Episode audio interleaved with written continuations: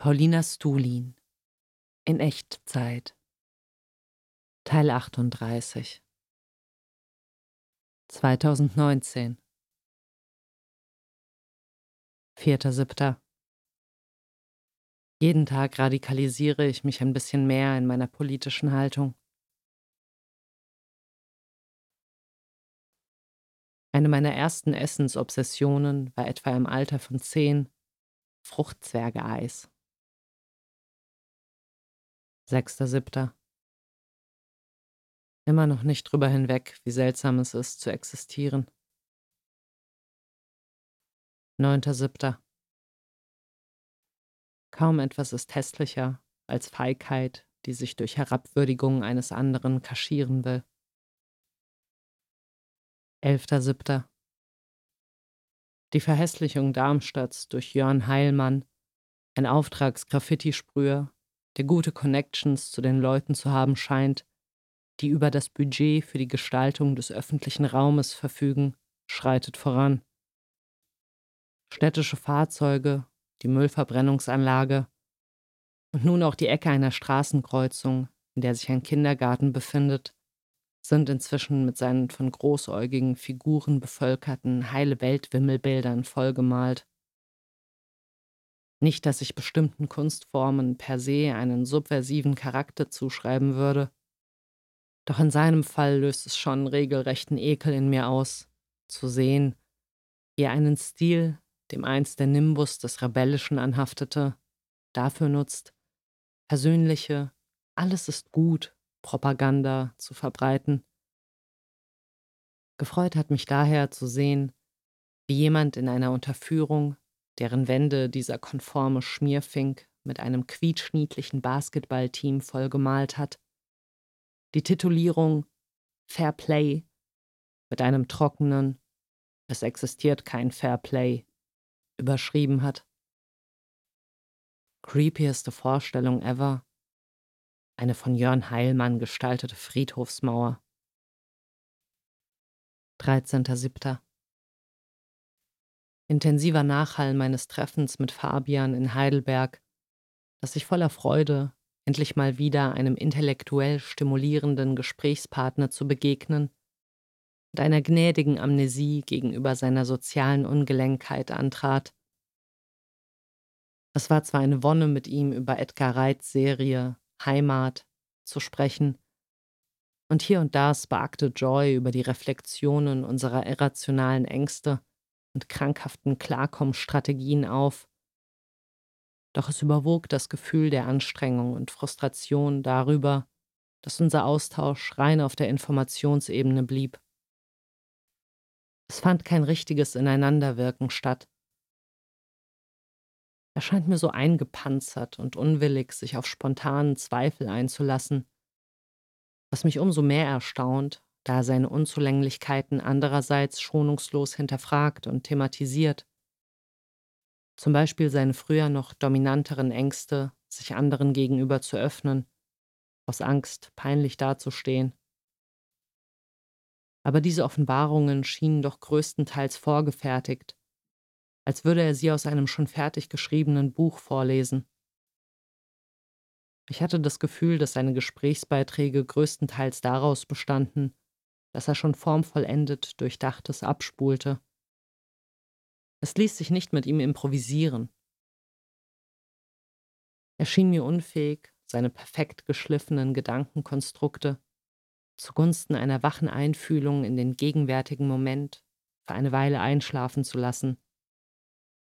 Besonders geärgert hat mich sein Spott über Meditation, die bloß Placebo, Flucht vor der Realität, im besten Fall triviale Selbstbespiegelung sei. Es kam mir vor, als würde er diese Technik aus insgeheimer Angst, sich nicht dem stellen zu müssen, was zur Oberfläche drängen würde, wenn er sie selbst mal anwenden würde, präventiv niedermachen, um sie nicht ernst nehmen zu müssen. Zumindest brachte diese Auseinandersetzung mit ihm über dieses Thema mir wieder mit aller Klarheit vor Augen, was sie mir bedeutet. Der einzig gangbare Weg zur Freiheit. Eines seiner Gegenargumente lautete, dass er in unglücklichen Momenten dem Augenblick entfliehen wolle und es somit genau das Falsche sei, sich auf das Hier und Jetzt zu konzentrieren. Ich entgegnete, dass das Fokussieren auf den Augenblick als Strategie, um besser mit ihm klarzukommen, nur ein vermeintlicher Widerspruch sei und bemühte den Vergleich der absoluten Windstille im Zentrum eines Wirbelsturms. Es gibt kein Entkommen aus der Gegenwart. Also kopfüber mitten rein und sich beharrlich immer bequemer in ihr einrichten. Sich Raum in ihr schaffen. Das funktioniert natürlich nicht mit einem Male, sondern in einem stetigen Prozess, dessen Resultate erst spürbar werden, wenn man beständig trainiert. So wie wenn man durch beständiges Zupfen und Knibbeln einen Knoten lockert. Nahezu unerträglich wurde mir auch nach kurzer Zeit sein nicht abreißen wollendes Lamentieren über die Hitze und anderen Alltagsungemach, dessen jammerndes Dahinleiern mich derart nervte, dass ich mich schon kurz vor mir selbst erschreckte und kritisch zwischencheckte, ob ich ihm gegenüber nicht doch zu grausam eingestellt bin. Und auf jeden Fall, ja. In meinem Hass auf sein Rumgepinse steckt gewiss viel Ungnade gegenüber meinen eigenen Schwächen, meinem Snowflake-Tum. Nichtsdestotrotz überwog in mir nach unserem Abschied ein Gefühl der Erleichterung. Ich halte ihn weiterhin für den mit Abstand genialsten Denker, der mir je untergekommen ist. Doch sein Unvermögen zu lebendiger Kommunikation verunmöglicht es mir auf einer ganz fundamentalen Ebene, ihn für voll zu nehmen. Was ich auch nicht nachvollziehen kann, ist Fabians Einstellung zu Freiheit. Er ist von einem absoluten Determinismus überzeugt, dass also alles, was geschieht, jeder Gedanke, den wir denken, unweigerliches Resultat des Vorangegangenen ist der Urknall als erste Bewegung, auf die hin jeder Furz, den wir lassen, ein Dominostein ist, der durch denjenigen hinter ihm angestoßen wurde. Das ist ja auch gewissermaßen plausibel, im wahrsten Sinne folgerichtig, aber doch auch nicht. Diese Denkweise verleugnet jegliche Möglichkeit von frisch aus der Gegenwart geschöpfter Initiative und Chaos. Wenn man diesen Gedanken konsequent zu Ende denkt, ist das gleichbedeutend mit totaler Ohnmacht. Vielleicht ist es so, aber ich glaube nicht. Es fühlt sich nicht so an. Das mag im ersten Moment wie eine lächerliche Entgegnung auf diese logische Schlussfolgerung wirken, aber ich meine, sie ist nur dann lächerlich, wenn man voraussetzt, dass die sogenannte rationale oder wissenschaftliche Herangehensweise die einzige Methode ist, jeden Lebensbereich zu entschlüsseln. Eine Ansicht, die schon dadurch außer Kraft gesetzt wird, dass wohl jedem einleuchtet, dass man zum Beispiel das Wesen eines Kunstwerks nicht durch präzise Vermessung, sondern nur durch Einfühlung wirklich begreifen kann. Die Herangehensweise der Naturwissenschaft ist selbstverständlich eine der großartigsten und praktischsten Errungenschaften der Menschheit ich will keinesfalls einem Antimodernismus das Wort reden, der hinter der Selbstermächtigung des Menschen durch konsequente Anwendung der Vernunft auf Lebensbereiche, von denen man bislang dachte, sie würden ein ewig unergründliches Eigenleben führen, per se einen seelenlosen Reduktionismus vermutet, der unweigerlich in die Irre führt. Aber ich bestehe doch darauf, dass bei der Universalisierung der wissenschaftlichen Methode die Gefahr besteht, in ein plumpes mechanistisches Weltbild zu verfallen, das ungerechtfertigterweise ein Primat des objektiv Messbaren voraussetzt und damit im Besonderen die treibende Kraft von Gefühlen und anderen subjektiven Tatsachen verkennt. Ich glaube auch, dass das ganze Ursache-Wirkung-Ding komplexer ist als ein Newtonsches Billardspiel, in dem nacheinander eine Kugel die andere anstößt und bei dem man jede Bewegung prognostizieren könnte, wenn man nur genug Daten über die Position der Elemente und ihre Krafteinwirkungen aufeinander verfügte. Die Übergänge sind fließender. Einzelne Aktionen lassen sich weder zeitlich noch räumlich scharf voneinander abtrennen. Außerdem ist mit der deterministischen Sicht auch nicht geklärt, wie die Urursache zustande kam, was den Billardkö bewegte. Fabian meinte, er sei wegen dieses Themas mal, als er sich um die Mitgliedschaft in einer marxistischen Gruppe beworben hat, in einen Streit geraten, weil er offenbarte, an den Urknall zu glauben, was im Widerspruch zum geltenden Dogma der Gruppe stand, die davon überzeugt war, dass die Vorstellung, dass etwas aus dem Nichts heraus begonnen habe, unvereinbar mit dialektischem Denken sei. Ich sehe die Konsistenz in Fabians Weltbild, und dennoch kann ich mich nicht damit anfreunden. Es steht einfach zu sehr in zum Himmel schreienden Kontrast zu meiner tagtäglichen Lebenserfahrung, der ich im Gegensatz zu ihm einen maßgeblichen Stellenwert in der Beurteilung der Gesamtangelegenheit einräume. Mag sein, dass diese meine Welterklärung bloß ein kindisches Klammern an dem ist, was er als Pseudofreiheit enttarnt hat. Allah, ich will nicht, dass es wahr ist, also ist es auch nicht wahr. Vielleicht glaube ich nur deswegen an meine Wirkmacht, weil mich alles andere zu sehr narzisstisch kränken würde. Vielleicht liegt seiner Sicht der Dinge aber auch ein blinder Fleck zugrunde, der ihn nicht sehen lässt, dass es beim ganzheitlichen Erfassen von Gegenständen um mehr geht als um die Anhäufung und Kombination objektiver Fakten sondern dass die Erkenntnis von etwas auch eine subjektive Einfühlung erfordert, bei der man sich aus dem Kontrollgriff der Vernunft befreien muss und ein Ding auf eine rein phänomenologische Weise wahrnimmt. Ich glaube, so wie meine Theorie von allem logische Stringenz als zweitwichtig erachtet, so resultiert die seine aus einer unterentwickelten Fähigkeit zum spontanen Mitschwingen wie es zum Beispiel improvisierter Tanz oder Zwischenmenschlichkeit erfordert. So wie man ein und dieselbe Sache sowohl hören als auch sehen oder ertasten kann, so glaube ich, ist es gewinnbringend für ein Verständnis von etwas, wenn man es sich auch durch einen anderen Kanal als nur durch die sogenannte Ratio zu Gemüte führt, sich ihm aus unterschiedlichen Richtungen nähert. Jeder der Zugänge offenbart eine andere Facette. Und erst das Zusammenspiel lässt Rückschlüsse auf die Beschaffenheit eines Dings zu, die seiner Vielschichtigkeit Rechnung tragen.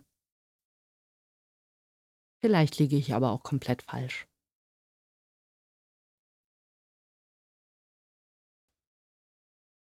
Fünfzehnter Siebter.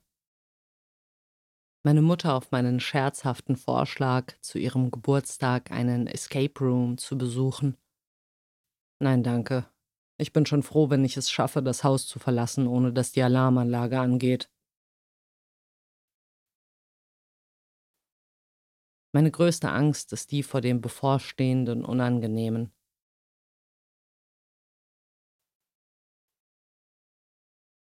Große Freude über die Vorträge von Richard Wolff, der es so richtig gut schafft, mit seiner kämpferischen und klaren Rhetorik die aufrührerischen Feelings zum Brodeln zu bringen. 17.07. Da Annette immer noch nicht auf meine Anfrage geantwortet hat, habe ich jetzt auch noch andere Verlage angeschrieben.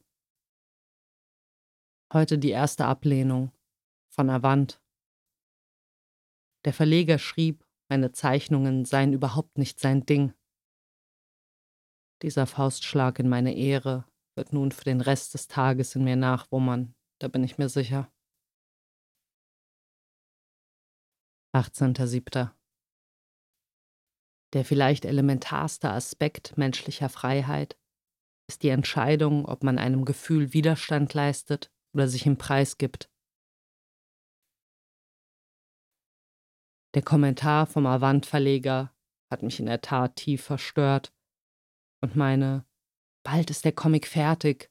Euphorie. Harsch ausgebremst.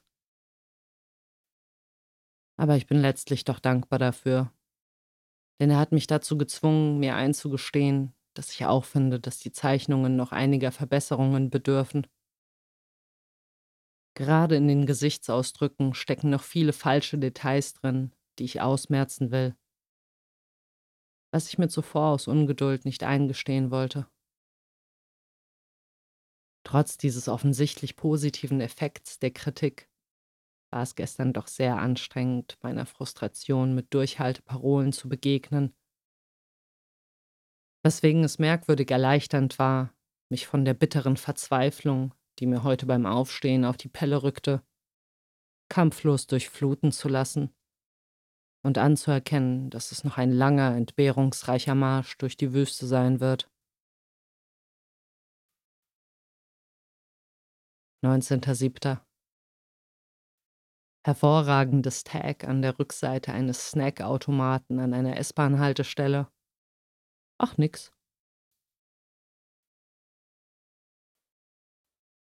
Markus Gabriel. Wir sitzen nicht hinter einem Bildschirm. Wir sitzen mittendrin in der Realität.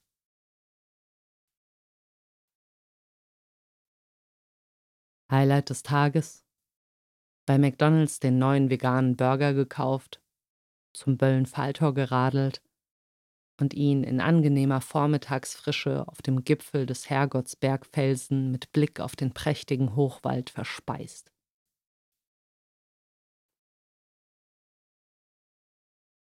Niklas Luhmann so den Verlauf von allem in knackige Form gepresst. Zitat Es wird gleichzeitig alles besser und schlechter.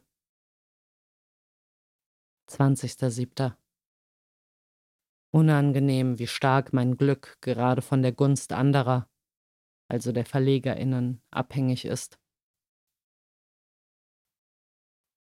Die Tiefkühl-Blumenkohl-Plastiktüten aufzuschneiden, ist jeden Tag aufs Neue ein haptisches Desaster. 21.07. Zumindest ist es mir ein bisschen peinlich, dass ich Beiträge mancher Leute auf Facebook nur like, weil ich glaube, sie könnten mir nützlich für meine Karriere sein. 22.07. Was das Wort verbreitern auch bedeuten könnte, zu breiigem Eiter werden. So eine komische Verwirrung, wenn das motorische Gedächtnis in der Hand nicht mehr weiß, wie rum eine Flasche aufgeschraubt wird. Ähnlich wie wenn man nicht mehr weiß, wie ein simples Wort geschrieben wird oder eine jahrelang abgespeicherte PIN-Nummer plötzlich nicht mehr ohne weiteres abrufbar ist wenn man überbewusst darüber nachdenkt. 24.07. Selten in meinem Leben so einen tiefen Stolz gespürt wie heute, als ich bei 38 Grad unter flutendem Schweiß, aber voller Geduld und Geschicklichkeit eine Hitzeschutzmarkise an meinem Dachfenster montiert habe, die zu bestellen ich mich aus Verzweiflung über die brutalen Temperaturen ein paar Nächte zuvor gezwungen sah, um es in meiner Wohnung noch halbwegs aushalten zu können. 26.07. Zugunsten meiner Comicarbeit aktuell kaum Tagebuch zu schreiben, tut zwar immer noch weh, ist aber andererseits auch eine gute Lektion darin, nicht zu sehr an kostbaren Momenten zu klammern.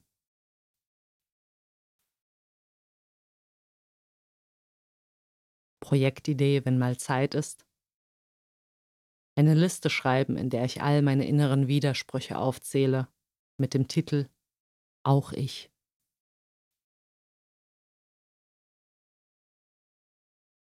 Oh, wie sehr mir das Herz aufgegangen ist beim Hören der Revolutionary Left Radio Episode Meditation and Marxism Endlich eine Bestätigung dafür, dass diese beiden Sphären nicht unvereinbar sind, sondern sich im Gegenteil bestens befruchten. 30.07. Du bist ich, verkleidet als jemand anderes. 31.07. Interessant, wie diese intensive Auseinandersetzung mit mir durch den Comic zu einem größeren Distanzierungsvermögen gegenüber diesem Subjekt namens Paulina führt. Wie ich mich immer wieder dabei erwische, davon auszugehen, Leute mit demselben Namen würden über ihre Bezeichnung hinaus Eigenschaften miteinander teilen, dass ich bei Menschen, die Philipp heißen, zum Beispiel automatisch denke, dass sie freundlich zurückhaltend sind und sich gut mit Computern auskennen. Zweiter Achter. Blown away von der Komikerin Jessa Reed. Nachdem ich ihr Set über ihre jahrelange Meth-Sucht gehört habe, im Zuge derer sie alle Zähne verloren hat und gegen Ende ihre eigene Pisse getrunken hat, um heil zu werden. Was für eine Naturgewalt von einem Menschen. Dritter Achter. Alles ist immer anders. Sechster Achter. Und again, Ferienspiele, die große Zumutung. Achter Achter.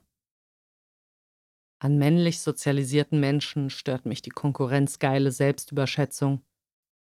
An weiblich sozialisierten der Mangel an Draufgängertum, der zuweilen zu einer faden Schüchternheit führt.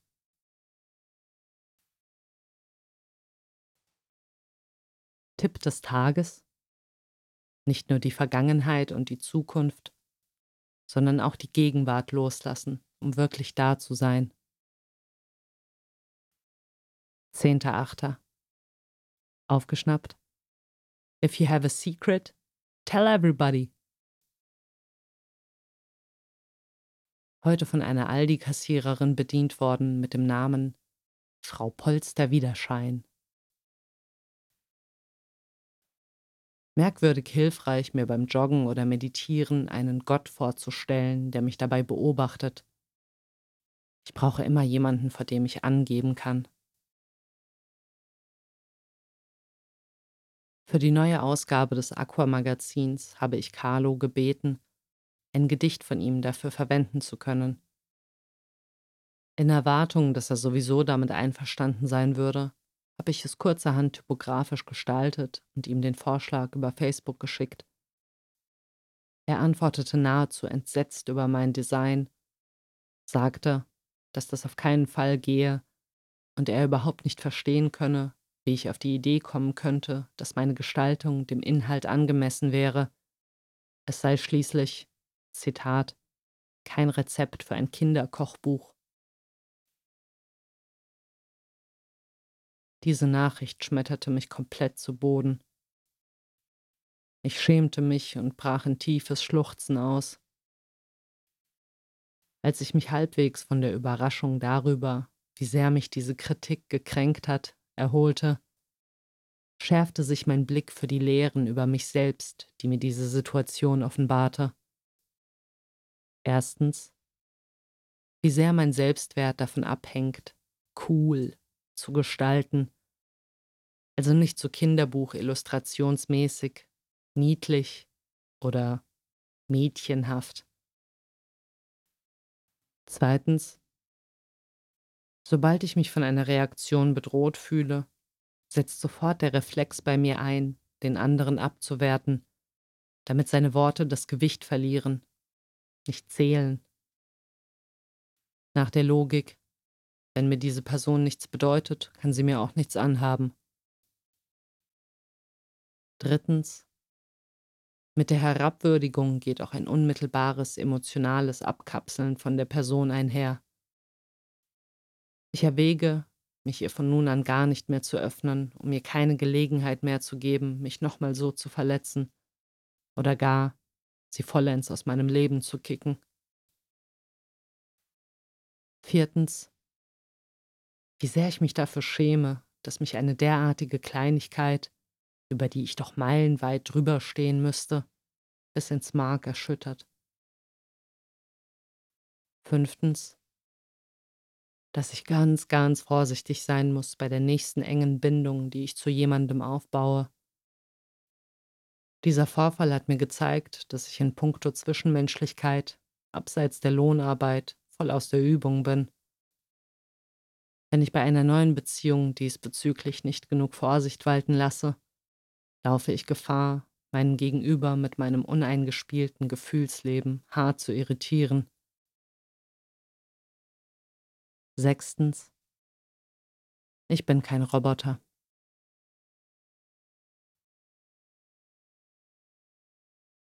Schöne Formulierung von Felix Bartels aus seiner Analyse der sogenannten IdeologiekritikerInnen, also Antideutschen, deren Gebaren in manchen Fällen zu einem Hyperopportunismus führe, der sich in ein rebellisches Gewand kleide. Zitat Den Akt der Unterwerfung in eine Pose der Souveränität verhüllen. Zitat Ende. Auch sehr interessant. Der Gedanke, dass man bei der Projektion Eigenes im anderen erkennt und bei der Reflexion das andere im eigenen. 12.8. Mal wieder casually überwältigt von der Schönheit des Waldes. Heute zweimal beim Anblick von Passanten aufrecht bedauernd und mitleidig gedacht. Die Armen.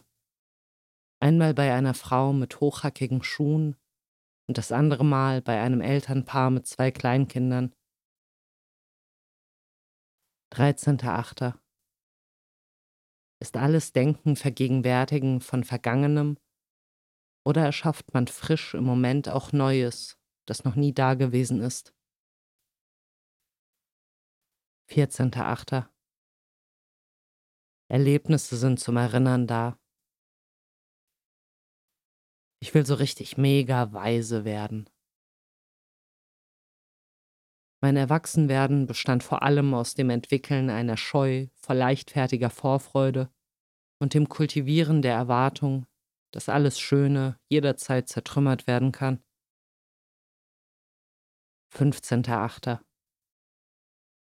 Von wegen unvereinbare Gegensätze. Es ist wirklich beides der Fall. Und auch wieder nicht.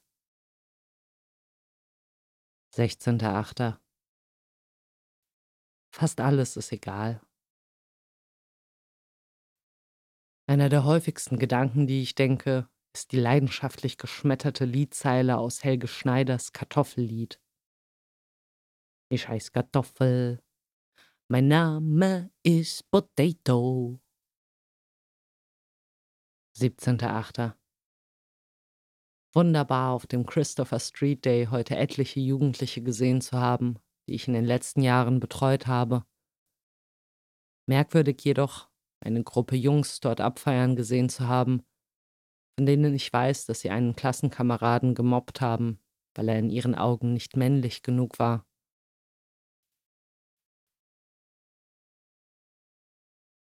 Gerade mal wieder spitzt sich der Dauerkonflikt meines Lebens zu, nämlich die Frage, wie viel Strenge ich mir auferlegen muss, um meine Situation zu verbessern, beziehungsweise mindestens zu halten, und wie viel launenhafte Abweichung vom Masterplan ich mir erlauben darf. Plangehorsam erspart mir Scham und die Verwirrung, die damit einhergeht, wenn ich versuche, mein inneres Orakel zu befragen ob ich zum Beispiel joggen gehen soll oder nicht. Manchmal klappt das mit dem in mich hineinhorchen, um auf die richtige Antwort zu kommen. Meistens verstricke ich mich jedoch in einem Wirrwarr aus Möglichkeiten und tue besser daran, mich einfach stur an die selbst auferlegten Vorschriften zu halten. Zu viel Spontanität und Waltenlassen von Lust und Laune treibt mich zuverlässig an einen Punkt, an dem ich vollgefressen und überdrüssig die Facebook-Timeline entlang scrolle und genau weiß, dass ich mir diesen hässlichen Frustmoment hätte ersparen können. 21.08. Interessante Gleichzeitigkeit, wenn ich, wie ich von Joseph Goldstein gelernt habe, die imaginäre verkrampfte Faust hinter meinen Augen locker lassend öffne und dabei, wie eben beim Krafttraining, meine Muskeln anspanne. Gleichzeitig gelöst und fest.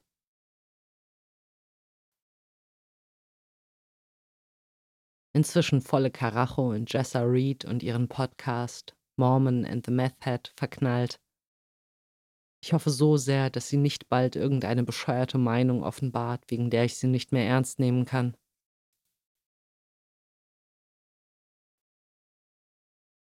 So richtig ordentlich von Hannah Gatsbys Stand-up-Show Nanette zum Schluchzen gebracht worden.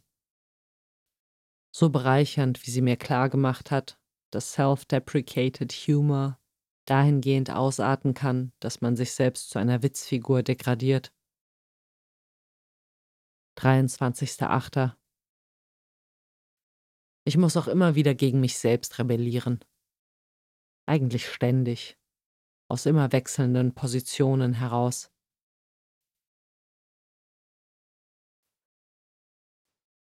Ich, meine Stimme, jede Bewegung, mein Blick, all das hat seine Wurzeln aus dem Nichts hinter meinem Gesicht.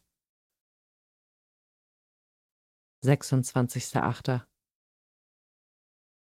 Ich bin so krass. 28.8. Wichtiges Maß zur Einschätzung, ob es mir gelingt, ein vollwertiges Leben zu führen.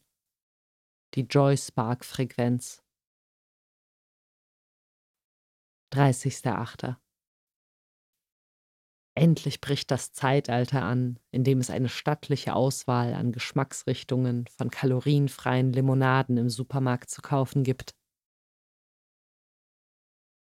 31.8. Täglich einmal durch das Mikroskop und einmal durch das Teleskop auf die Welt blicken. 2.9. Nach dem Comic will ich mich einer politischen Organisation anschließen, die mich weder unterfordert noch langweilt.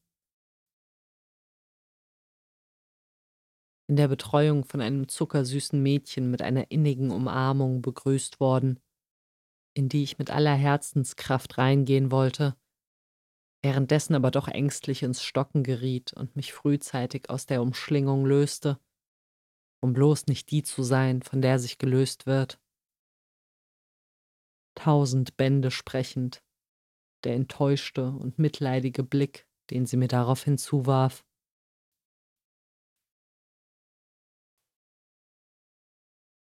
Der Podcast Mormon and the Meth Head hilft mir gerade enorm, emotional aufzutauen und mein magisches Denken nicht als reine Spinnerei abzutun, sondern seinen Kern, das, was man wohl landläufig Intuition nennt, ernster zu nehmen. Ich will mich darin üben, der Stimme in mir, die glaubt, den ganzen Masterplan durchschaut zu haben, mehr zu vertrauen, mich von ihr leiten zu lassen und mein Bestes geben, den Lärm um sie herum auszuschalten, um mir möglichst klar ablauschen zu können, was der nächste sinnvolle Schritt ist. Dritter Neunter.